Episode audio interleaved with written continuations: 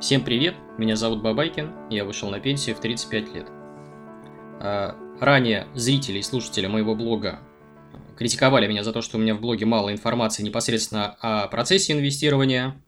Я сейчас постараюсь устранить этот пробел, а, такой информации будет много. А, помните, ранее я в роликах говорил, что считаю инвестирование чем-то похожим на приготовление там, кулинарного рецепта.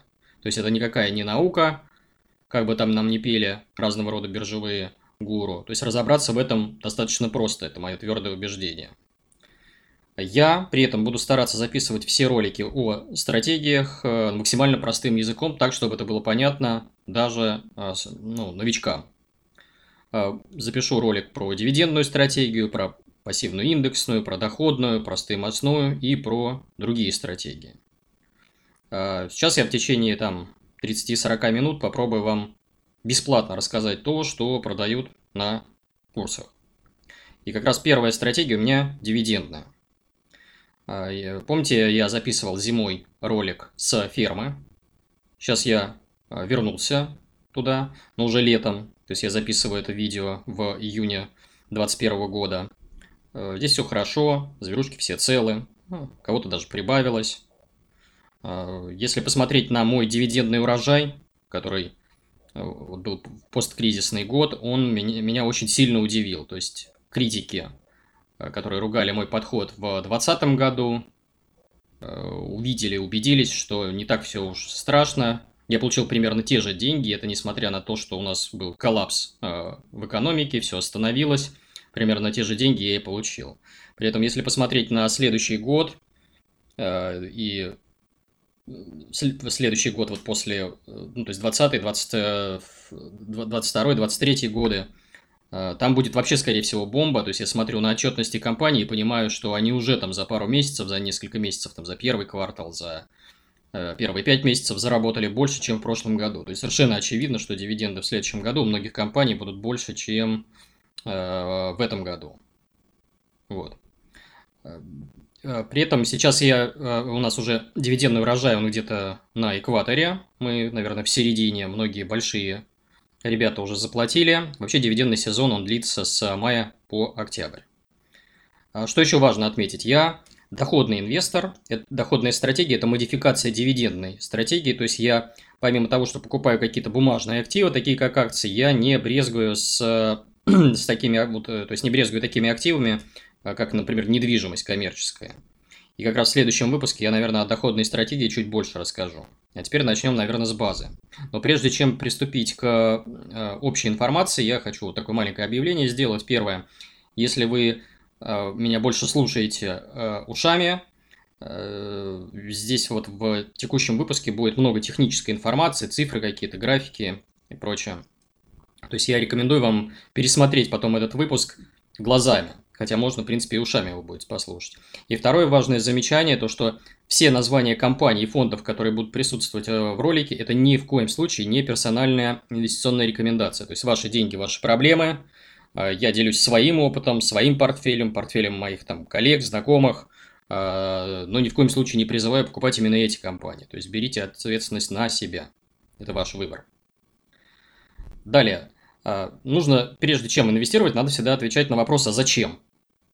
Для чего мы это делаем, почему мы именно эту стратегию выбираем. Я отвечаю, у меня есть своя игра, я веду свою игру, она отлична там от э, каких-то там любителей азартных игр и прочего. Я пришел совершенно за конкретными э, вещами. Первое, значит, мне инвестиции мне нужны для э, счастья. И точка. То есть не для того, чтобы с кем-то соревноваться, обогнать или еще что-то. Мне это не нужно.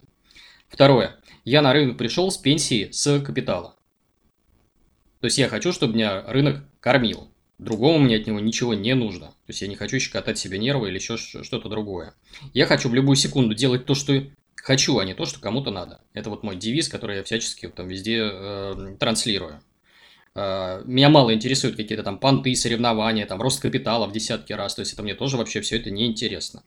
Исходя из этой игры я и действую. То есть, э, возможно, у кого-то из вас другая игра, но э, советовать э, вести игру по там, вашим правилам мне не нужно, потому что вот у меня совершенно конкретные цели, я понимаю, чего я хочу от рынка. Далее, суть дивидендной стратегии, что она себя представляет. Ну, дивиденды вы знаете, да, наверное, если вы уже вот с инвестициями так или иначе прикоснулись к этому миру, это э, дивиденды нам, мы получаем за счет чего? За счет того, что есть бизнес, э, люди производят добавленную стоимость, получают прибыль, и потом эту прибыль распределяют между акционерами. Соответственно, нам на счет вот при, э, прилетает там определенная сумма за счет вот этой вот образовавшейся прибыли. То есть мы становимся собственниками. То есть акция это не какая-то там э, циферка внутри вашего брокерского приложения. Это доля в бизнесе, исходя из этой доли вы получаете вот там определенный процентик с прибыли. А далее, суть дивидендной стратегии сводится к следующему. У нас есть капитал, мы его обменяли на активы, э, например, на акции, а, и этот капитал приносит прибыль, деньги, здесь и сейчас, то есть вот сегодня. Мы зарабатываем не на росте цены акции, то есть нам совершенно не важно там, э, сколько весит наша корова, а от регулярных поступлений э, денежных средств на наш счет. То есть сколько эта корова дает молока. Это ключевое отличие. А, соответственно, у нас правило следующее. Деньги сегодня живые, не виртуальные. То есть нас совершенно не интересует виртуальный прирост нашего там цены актива. Упал он, цена, выросла цена. Сколько денег там заплатили там в этот год, в этот месяц и так далее. А, а, у нас должен быть четкий план поступления. То есть мы должны примерно прикидывать, сколько мы будем получать. А что еще из важного? Я сам решаю, э, сколько мне проедать из пришедших дивидендов, а сколько реинвестировать. Я, э, как дивидендный инвестор, практически перестаю играть в какие-то авантюрные истории, такие как, например, IPO, там, криптовалюты, трейдинг, какие-то перспективные ниши и прочее. То есть это мне все неинтересно. А мне не очень интересует рост. То есть он меня, конечно, радует, как у любого инвестора, но мы в, это, в истории роста – Э, стараемся сильно не играть, не заигрываться.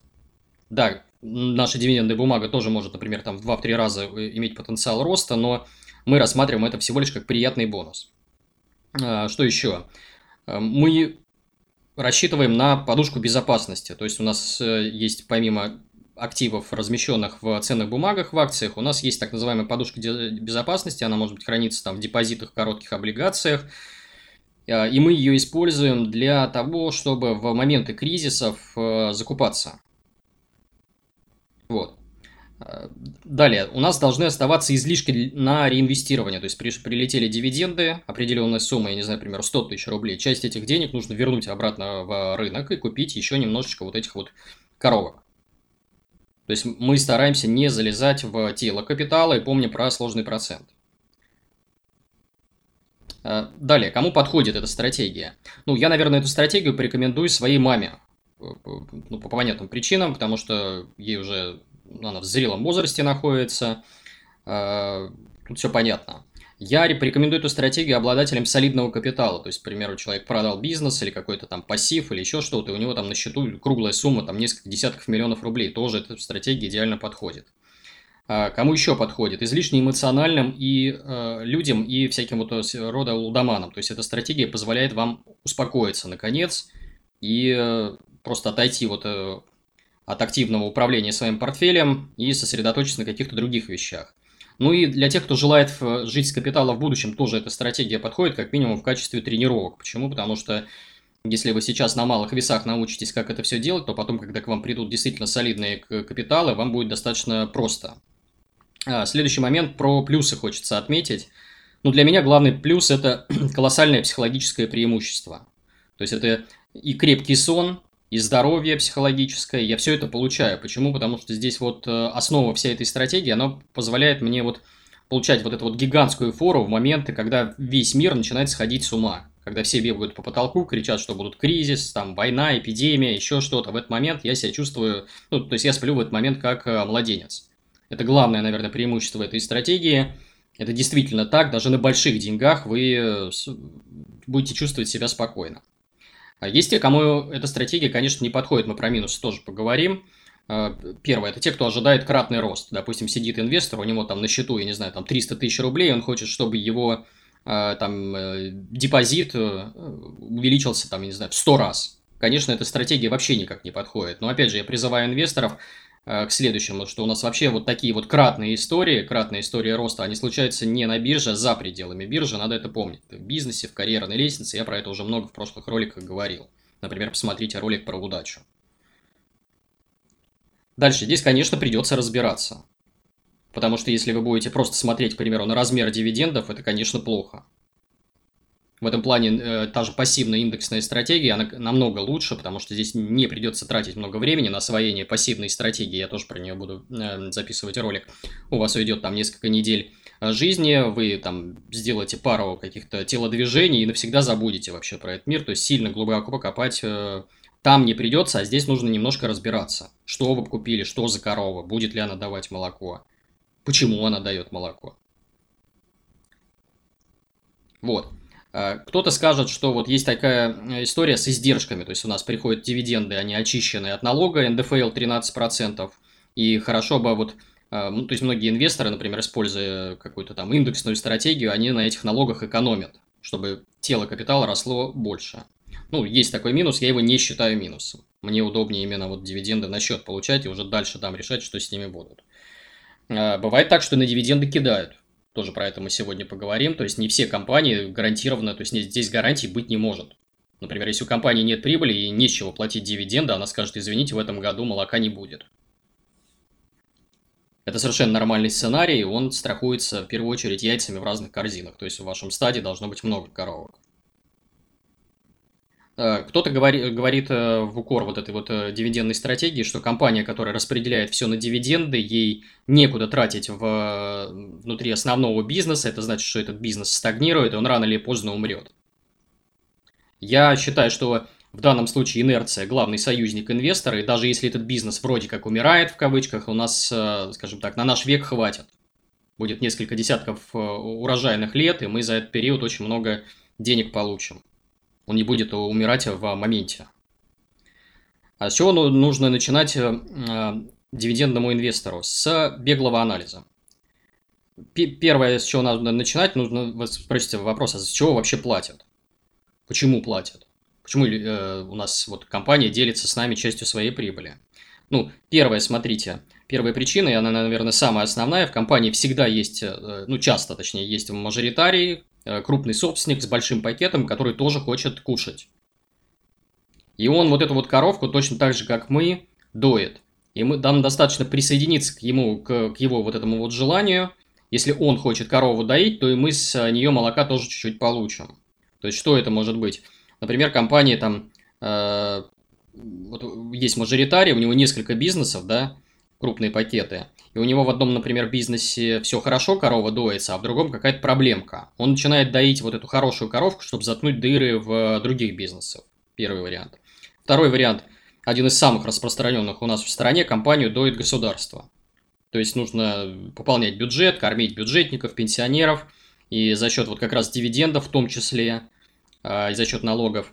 А, и как раз есть куча таких компаний, у нас государственный капитализм в стране такой построен, вы можете вместе с государством получать с компании э, прибыль, и, и эта потом прибыль пойдет на финансирование, к примеру, регионов. Много у нас таких компаний.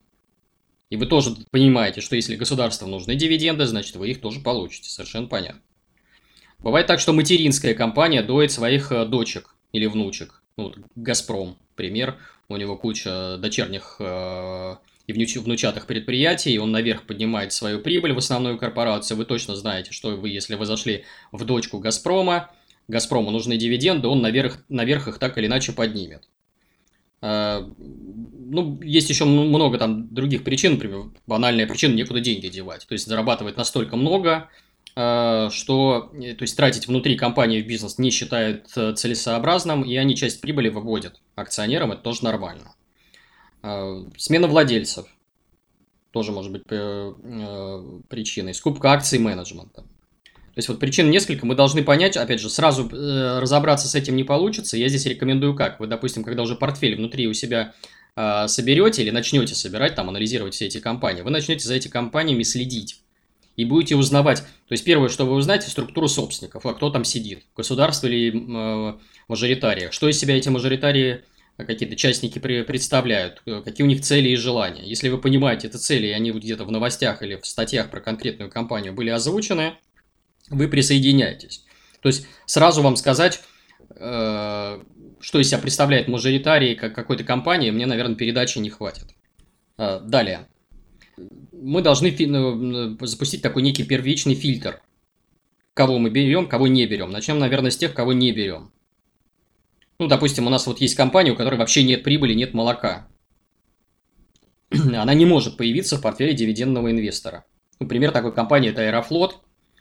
А, с учетом всех вот э, перипетий, которые случились э, на пути вот этой компании последние там год-полтора, а, ее не может быть в портфеле дивидендного инвестора, потому что у них, наверное, не скоро появится какая-то там чистая прибыль, не скоро будут дивиденды, им надо долги затыкать. Есть еще компании, которые просто не делятся с акционерами, они говорят, а мы лучше знаем, как распорядиться дивидендами и считаем, что нужно открыть там новые какие-то сервисы, продукты и прочее. Например, такой компании Яндекс, он тоже не может оказаться в портфеле дивидендного инвестора, несмотря на то, что это прекрасная компания, но она со мной прибылью не делится. Соответственно, ее у меня тоже не может быть. А, вы спросите, а кого же берем? На что вот э, изначально смотрит вот э, дивидендный инвестор? Первое. А, у компании должна быть понятная, внятная дивидендная политика, прописанная в уставе. Сейчас много вот компаний, например, на той же Мосбирже эту дивидендную политику в явном виде озвучили и сказали, «А мы там платим, не знаю, 50% чистой прибыли там, а, или 50% от денежного потока, или, или там, то есть разные условия есть, но это внятная дивидендная политика озвучена, то есть мы примерно можем прогнозировать, что если вот цифры у нас будут такие в отчетах, то с нами поделятся. То есть очень много компаний вот у нас э, на Мосбирже сейчас уже такую политику имеют. Далее, что нужно смотреть, это история выплат. Как они раньше вот оплатили, кидали, не кидали.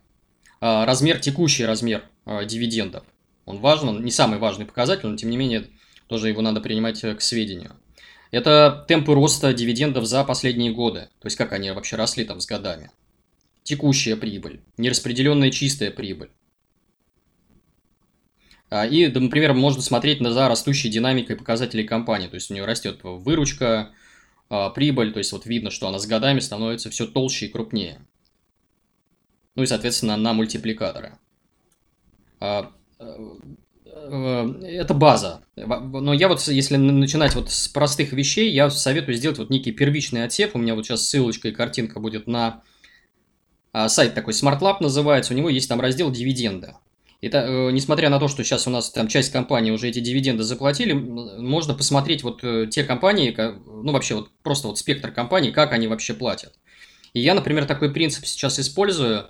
Э, ну, там, в, в некоторые годы у меня принцип, я пытался ловить какие-то высокие доходности большие, там 8%, 10%. Сейчас у меня принцип такой. Если компания платит по дивидендам чуть больше ставки там по депозитам или по коротким облигациям, к примеру, сейчас это там в районе 5% э, циферка, то ее можно уже рассмотреть, вот э, дальше принимать к сведению и анализировать. Это, конечно, грубый фильтр, я, я все понимаю, но вот э, чтобы вот в этом море компании разобраться, можно его применить и уже вот смотреть уже в частности. Далее интересный момент – это история выплат. Я вот здесь сейчас ссылаюсь на приложение Тинькофф инвестиции, и там есть вот замечательный такой показатель. Вы заходите в акцию, заходите во вкладочки дивиденды, и он показывает по годам, а как вообще оплатили дивиденды и когда, как, какой была доходность на тот момент. Замечательная статистика. Здесь, наверное, проценты не стоит рассматривать. Смотрите в первую очередь на абсолютное значение. Вот у меня тут Сбербанк на экране. Посмотрите, как росли дивиденды Сбербанка с годами. В следующем году здесь еще больше цифра будет совершенно практически точно, судя по их отчетам. Далее, следующий показатель – а, опять же, тот же Тинькофф приложение, заходите во вкладку «Показатели», там есть такой показатель, называется Payout Ratio, то есть это процент дивидендов от прибыли, то есть сколько процентов компания вот заработала чистую прибыль, там 100 рублей, сколько из них она направила в дивиденды, там 50 рублей, а сколько она направила обратно в бизнес, там запустила какие-то новые проекты, исследования, еще чего-то. То есть что-то что в этом духе. Здесь цифра какая? Здесь, наверное, надо э, смотреть хорошо, вот когда в районе там 50% это нормально, но когда видно, что цифра приближается к 100% или даже превышают, бывает так, что компания дивиденды в долг платит, чтобы угодить акционерам то здесь уже надо насторожиться, там, почесать голову и понять, вот э, почему она так платит, то есть почитать какие-то новости про компанию э, корпоративные, еще что-то, то есть понять причину, разобраться, почему компания платит там 100% там, чистой прибыли, денежного потока свободного, или вообще в долг платит. И, возможно, ситуация там в будущем наладится. Вот. Э, вот сейчас будет тоже важный слайд. Я сейчас на примере попробую э, разобрать, почему будущие дивиденды важнее. Вот у меня картинка, да? Здесь у меня прогноз дивидендов на э, ближайший год. На примере Роснефти, Газпрома и Сбербанка. Вот в 2021 году мы плюс-минус вот такие циферки получим. Ну, хотя Роснефть, по-моему, там еще осенью, возможно, заплатят. Но суть такая, что Э, вот, допустим, Сбербанк, Газпром, да? Э, на примере Газпрома разберем. Э, сейчас у него дивиденд 12,55. Вот они, они уже его объявили, все есть. При этом инвесторы, они оценивают компанию по тем дивидендам, которые уже объявлены. Но при этом вот эта вот толпа людей, у которых там память похожа на рыбку Дори, ну так она устроена, там люди дальше там горизонтов полгода, ну не смотрят большая часть вот игроков на рынке. Они не видят текущие там отчеты о прибыли по, у, у Газпрома, просто не замечают. Им совершенно не, э, как сказать, точнее, они понимают, что такое будет, но они вот пока вот это событие не наступит в следующем году, когда скажут, у нас рекордный урожай, и мы теперь на дивиденды направим, направим сильно больше, чем 12,55, они не будут переоценивать эту акцию. И это тоже важное очень преимущество, потому что мы-то с вами, как инвесторы, знаем, мы смотрим отчет э, «Газпрома» за первый квартал. Они там за первые пять месяцев заработали, по-моему, если не ошибаюсь, больше, чем за весь прошлый год. Соответственно, э, ну, с, сейчас ситуация с нефтью, там, с э, вот этими вот, э, с пандемией, она стала совершенно на другом уровне, зима была холодная и так далее, то есть прибыли у «Газпрома» будут совершенно другие. И мы понимаем, что в 2022 году мы хотя бы там в рублей 25 точно получим, а возможно даже 30. Да, я понимаю, что это прогноз, но тем не менее, уже в цифрах эти, э, вот, видно. И в этот момент уже те, кто будет тогда покупать вот в те годы «Газпром» по, соответственно, по выходу вот тех вот новостей о дивидендах, они, для них это будет уже поздно. И здесь вот я так, тоже вот текущие дивиденды, иногда на люди смотрят на текущие дивиденды, я призываю смотреть не на текущие, а на будущие, на форвардные дивиденды. Почему? Потому что э, вот сейчас они такие, а мы понимаем из отчетов, что будет совершенно другая картина, все поменяется. И поэтому вот сейчас, когда нам говорят, э, ну, компаниям там мало денег, она там за посткризисный год мало заплатила, это повод ее скидывать, да нет, ни в коем случае, потому что мы понимаем, что этот кризис, вот, он был такой, ну, краткосрочный достаточно, и потихоньку прибыли восстановятся, а значит и дивиденды восстановятся. А вы спросите, а где же смотреть эти форвардные дивиденды? Ну, первое, это, конечно, вы можете освоить чтение отчетов. На сайте раскрытия информации тоже приведу ссылку. А, прочитать такие книжки по фундаментальному анализу, как, например, там, того же Грэма, а, «Разумный инвестор», Домодорана, книги книга Герасименко «Финансовая отчетность». То есть погрузиться в эту тему и примерно прикидывать, что вот компания была такая прибыль, сколько смотрите в ее э, дивидендную политику, какая она, и сколько примерно вот э, с учетом того, вот какая сейчас прибыль у компании образуется, сколько они заплатят. Это первый вариант. Второй вариант – просто купить это знания или прочесть их в интернете. Благо с этой информацией проблем сейчас нет. Есть куча сервисов, таких как, например, на Smart Lab периодически публикуются отчеты о компаниях, и там видно, что там у них с дивидендами, с будущими. То есть некоторые прям пытаются прогнозировать. Есть такой сайт Аленка Капитал, где они тоже постоянно внутри, там есть раздел базы эмитентов, можно посмотреть новости по эмитенту. И многие инвесторы упражняются в том, что прикидывают, какие будут будущие дивиденды у компании. Вот. А, важный еще момент, почему я все считаю в абсолютных э, цифрах. Я уже упоминал про это. Мне не нравится, когда вот инвестор смотрит на текущую доходность и видит, ну, там у какого-нибудь там Сбербанка там 7%, сейчас что-то мало. Вот совершенно не имеет значения мне эта цифра. Почему? Потому что она гуляет постоянно. Там, условно говоря, в марте 2020 года цифра была на уровне 10%, да, доходность. Но мне важно не процент, вот эта вот процентная доходность, потому что я кушаю не проценты. Я питаюсь рублями. То есть я их трачу эти деньги. И мне важна вот эта динамика беззаботной зарплаты, вот этого денежного потока, размер дивидендов по годам. Вот что мне важно, то есть абсолютные значения. Э, пример приведу, то есть я знаю, что в этом году я получу на счет там несколько миллионов рублей. Я совершенно точно знаю, что в следующие там два года эти несколько миллионов рублей увеличатся там процентов на 30-50, может быть даже больше. Вот на что я смотрю, а не на какую-то относительную дивидендную доходность, что у Сбербанка там 7%, у Газпрома там столько-то процентов. Нет мне э, разница, сколько там вот эта вот цифра сейчас. Тоже вы тоже так считаете в абсолютных цифрах, то есть размер дивиденда в рублях и, соответственно, общая сумма, сколько вам придет на счет, гораздо важнее. Теперь я приведу примеры портфелей э, дивидендных инвесторов. Опять же, подчеркну, что это не является инвестиционной рекомендацией персональной. Ваши деньги – ваши проблемы. Вот мой портфель на март 2021 года. Компании Сбер, Газпром, Роснефть, Мосбиржа, э, ОГК-2, Ростелеком, Глобал Транс, Ленэнерго привилегированные, Росгидро, Рос, Росагро. Э, я здесь опять же подчеркну, что у меня не только акции, у меня есть коммерческая недвижимость, облигации, э, я доходный инвестор, то есть я помимо дивидендов и другие способы получения вот этого вот дохода с рынка, у меня они тоже есть. Вы скажете, ну портфель какой-то непонятный, скучный там или еще что-то. Пожалуйста, на той же Мосбирже есть куча бумаг, Э, совершенно замечательных дивидендных, таких как там Лукойл, Норникель, ВТБ сейчас, как ни странно, несмотря на то, что они там периодически кидают инвесторов на дивиденды, у них будет все хорошо. Алроса восстановилась, у нее с дивидендами все будет хорошо.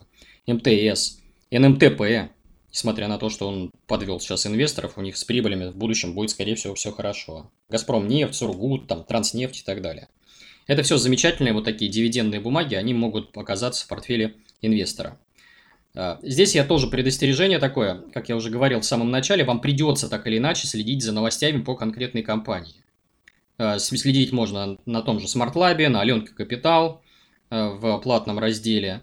Почему? Потому что у нас многие начинающие инвесторы, они что делают? Они проводят вот этот первичный грубый отсев и видят циферку там, о, дивиденд там, я не знаю, там 40%, о, дивиденд там 20%. И тут же покупают эту бумагу, несмотря на, что там, собственно говоря, внутри компании происходит. То есть, как только вы видите дивиденд какой-то слишком аномальный и завышенный, вы должны точный ответ найти в сети, а, в новостях, там, в, в отчетах а, компании, почему, собственно говоря, такие высокие дивиденды.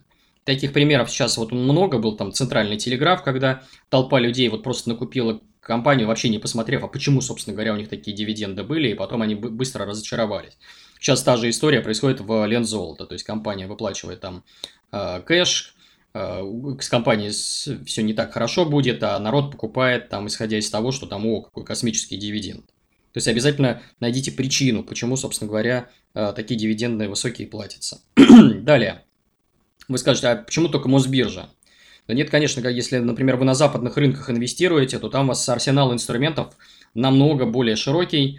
Э, ну, например, есть вот такие вот дивидендные аристократы э, США, это компании, которые там много лет выплачивают дивиденды. Я ссылку на этих дивидендных аристократов приведу в описании. Пожалуйста, просто смотрите их доходности, отчетности, там показатели э, payout ratio и другое. Более того, я даже скажу, дивидендный инвестор, он даже не выбирая бумаги, он может у себя собрать портфели за счет индексной стратегии, то есть такую некую авоську. Сразу разом купить вот все дивидендные компании, например, вот американские.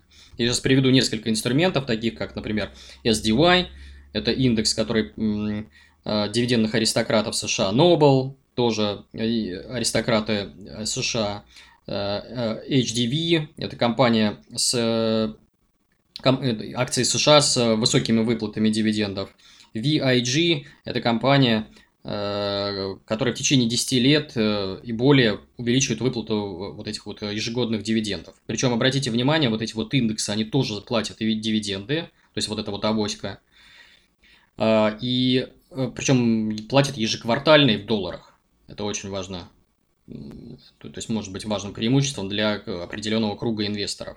Опять же, про индексную стратегию я поговорю уже, наверное, в следующих роликах. Сейчас вот я вскользь коснулся, то, что, оказывается, дивидендные Э, инвесторы могут и индексы тоже использовать вот именно для дивидендной стратегии. А, вы скажете, а когда продавать? Когда, наверное, э, то есть, когда гуру пугают, когда у нас кризис ожидается, когда санкции будут, рынок перекуплен. Нет, нет, нет, нет. То есть, все ответы на эти вопросы нет, ни в коем случае. Продавать дивидендный инвестор должен по определенным критериям. У них должны быть четкие формальные правила. Правило первое. Компания в ближайшие три года не будет дойной коровой.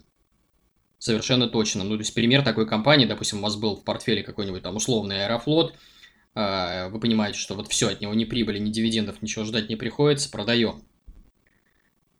Или пример еще компания, дивидендная доходность которой сравнялась с депозитом или даже ушла ниже депозита, и в ближайшее время с этим вряд ли что-то, при, как сказать, ситуация наладится. Опять же, пример таких компаний, я не знаю, там условный э, Нижнекамск, Нефтехим или Новотек тот же. Вот, э, вот я такие редко рассматриваю компании, чтобы положить их себе в портфель. Э, слишком высокая оценка, компании прекрасные, все у них замечательно, идеальное – там менеджмент отличный, все здорово, и продукт отличный, но не подходят они именно для дивидендного инвестора. Или есть большой риск снижения будущих прибылей. Пример сейчас такой компании ФСК. То есть все, отличная компания сетевая, э, электричество, вот все вроде все стабильно, но ты смотришь на их отчеты, там показатели падают последние пару лет, и в ближайшие годы ситуация вряд ли наладится, соответственно, продаем. А компания, э, вот я, у меня такой критерий есть, когда мне плюют в лицо. Вот мне пример есть такой компании, ВТБ, когда периодически вот э, обещают акционерам какие-то там щедрые дивиденды, а потом просто берут и кидают. Я тоже их стараюсь обходить стороной, хотя вот сейчас на ВТБ опять стою и облизываюсь. Но помню, как они меня уже несколько раз подводили, и вот эта вот память пока крепка. А, и, наверное, последний критерий – это э, не продавать, если уж компания у вас оказалась в портфеле, и вы владеете ею менее трех лет, и все вроде как с ней хорошо, нет смысла ее продавать, потому что Э, мы на налог попадаем. То есть нам придется вот на прирост капитала налог заплатить 13%. Чтобы его избежать, нужно хотя бы компанию года 3 продержать, а лучше как можно больше, там 4-5 лет и более, потому что налоговая база э, с тех пор увеличится. А, меня иногда пугают страшилками, а что будет, если отменят дивиденды? Было ведь такое. Было, конечно, пожалуйста, примеров много. Там ВТБ кидал с дивидендами, Башнефть из-за э, подвели с дивидендами, но ненадолго потому что у них с прибылями рано или поздно все станет хорошо. Татнефть подводила, там снизила дивиденды, опять же ненадолго все станет хорошо. НМТП недавно подвел с дивидендами, потому что прибыли как таковой вот у них не было. А, заплатили какие-то крохи, опять же это ненадолго. А, вы должны себе задать вопрос, что должно произойти, чтобы все компании в мире разом потеряли прибыль? Что, так, что может произойти такое? Возможно ли такое? Теоретически да. Это какие-то сценарии, там, ядерная война, метеорит упал, инопланетяне прилетели. Может такое быть, теоретически, да, но в этот момент нам всем будет уже не до инвестирования. Нужно ли нам страховаться от такого сценария? Ну, возможно, но, опять же, я не думаю, что у нас э, вот эти вот капиталы наши устоят. Опять же, обращаю вас, обращайтесь к истории. Просто сидите, анализируйте каждую компанию в портфеле, а что у них там с дивидендами было в кризисные годы. Я вот приведу пару картинок, уже приводил их ранее. Берем Лукойл. Они в 2014-2015 году, когда был кризис, вот, э, связанный с конфликтом э, на Донбассе и в Крыму, э, ничего не поменялись в выплате дивидендов, заплатили все красиво, вот видите рост. В, в ковидный вот период пандемии был, было падение, но при этом уже в следующем году показатели совершенно точно восстановятся. Это видно опять же в отчетности. Сбербанк. Да, у них не очень хорошо было в 2014 году, с э, дивидендами. Но вот если посмотреть вот этот год, они очень сильно и приятно удивили, взяли, заплатили пример, ну, то есть, точнее, столько же, сколько в прошлом году. Э, и на Западе вообще все еще, еще лучше, там вообще все замечательно. Э, посмотрите, сайт Dividend.com, многие компании даже в тяжелый кризис, там если снижают дивиденды процентов на 25, некоторые вообще не снижают. Далее. Как инвестор дивидендный ведет себя в кризисы? Э, здесь я призываю пересмотреть еще раз ролик про кризис, сейчас в деталях не будем э, закапываться. Все говорят, ну вот у вас дивидендные акции упадут в кризис. Безусловно так, они точно так же падают, но я напомню еще раз нашу основную философию. Инвестора не интересует, сколько весит его корова. Мы коров держим ради молока. Если за коровы сейчас в кризис задают одно ведро, то это глупость толпы, это не я идиот. То есть мы в такие моменты покупаем, берем, находим лишнее ведро молока и меняем, покупаем как раз коров за бесценок. Бывает так, что корова перестает доиться, да, такое может быть. Но у нас в стаде это десяток голов. А есть еще куры, козы, овцы, с них тоже можно получить там яйца, шерсть и так далее. То есть в моменты кризисов дивиденды инвестора, они тоже богатеют. Опять же, за примерами ходить не надо. В марте 2020 года я поймал в голубых фишках доходности 10% годовых и более. То есть это вообще аномалия и нонсенс. В Сбербанке было больше 10%, 10% годовых. В очень жирной, надежной, стабильной бумаге еще и растущей компании. А, Иногда меня спрашивают, а что лично ты будешь делать? Вот что ты будешь делать? Распродавать портфель, если вот все за, завтра там э, у тебя все дивиденды снизятся, там, или охранником пойдешь, на доширак перейдешь, там иногда в статьях шутят. Ничего подобного не будет. И я, опять же, у меня есть несколько планов. Первый план, я просто останусь пенсионером, так же, как сейчас продолжу жить, но слегка ужмусь. То есть возьму просто свой Excel и просеквестирую бюджет ну, я сейчас живу там, скажем так, на широкую ногу, по моим ощущениям, и я могу легко сократить свое потребление на 30-50%. Вот просто вот без проблем. Второй вариант, план Б. Я залезу в тело капитала. Ничего такого э, страшного в этом нет. То есть, это мера разовая. Я понимаю, что кризисы не длятся там многими десятилетиями чаще всего. То есть, если резкое падение, потом постепенно происходит какое-то восстановление чаще всего. Это мера разовая, если я забрал из капитала 3-4%, с ним, наверное, ничего не будет. Ну и третий план, план В. Возьму да и открою свой бизнес. Не считая это чем-то зазорным там. Еще, то есть у меня навыки мои никуда не делись, я периодически их там обновляю, прокачиваю, еще что-то, я их возьму и с, с совершенно, то есть с легкостью открою вот еще один какой-то проект. Вообще никаких проблем. То есть, как видите, дивидендный инвестор, он с точки зрения защищенности чувствует себя гораздо лучше, увереннее, чем, например, там какой-то частный обыватель, который делает ставку, к примеру, там, на карьерную лестницу или на э, свой отдельно взятый бизнес. Это все, что я хотел сказать на сегодня. Коллеги, у меня к вам просьба. Если вам понравился вот этот вот формат, если он вам зашел, то поставьте, пожалуйста, в комментариях плюсик или напишите словами, что он вам понравился – и я попробую снять ролики про другие стратегии. Доходную, пассивную индексную, стоимостную и другие. А, кроме того, призываю зрителей подписываться на мой YouTube канал, ставить лайки и комментарии. Почему? Потому что это мне помогает пробить алгоритмы YouTube, и так мои идеи доходят до большего числа людей. У меня есть соцсети, телеграм-канал, в котором я публикую контент, которого нет и не будет в YouTube. Есть Инстаграм, где в формате картинок, комиксов я рассказываю о жизни с ранней пенсии. Ну и у меня есть еще две книжки. Одна из них называется «На пенсию в 35 лет», вторая «Fuck you money». В них я постарался обобщить весь свой опыт. Книжки стоят копейки, 176 рублей, лежат в магазине Литрес, есть даже аудиоверсия в формате MP3, эм а ссылки привожу в описании.